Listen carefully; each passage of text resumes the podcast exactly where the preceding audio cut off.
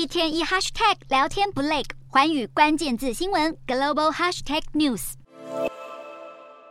日本实施已久的超宽松货币政策，究竟要不要开始收紧？答案出炉，日本央行也就是日本银行的决策官员十七号一致决议，货币政策按兵不动。日银将政策利率维持在百分之负零点一，这是自二零一六年起保持至今的利率水平，而且并未调整直利率曲线控制政策 YCC。日本十年期公债直利率目标区间维持在正负百分之零点五之间。消息一出，日元重挫，并且贬破一美元兑一百三十日元大关。日银去年十二月将十年期公债直利率的波动范围扩大一倍，让市场大感意外，认为日银可能会朝向升息迈进。再加上日本核心通膨已经连续八个月超过日银设定的百分之二目标，市场预测这个礼拜五公布的十二月通膨可能会飙到百分之四，创下四十一年新高，升高日银升息的压力。不过，日银现任总裁黑田东彦任期即将在四月届满，日本政府可能会在二月十号提名央行新总裁。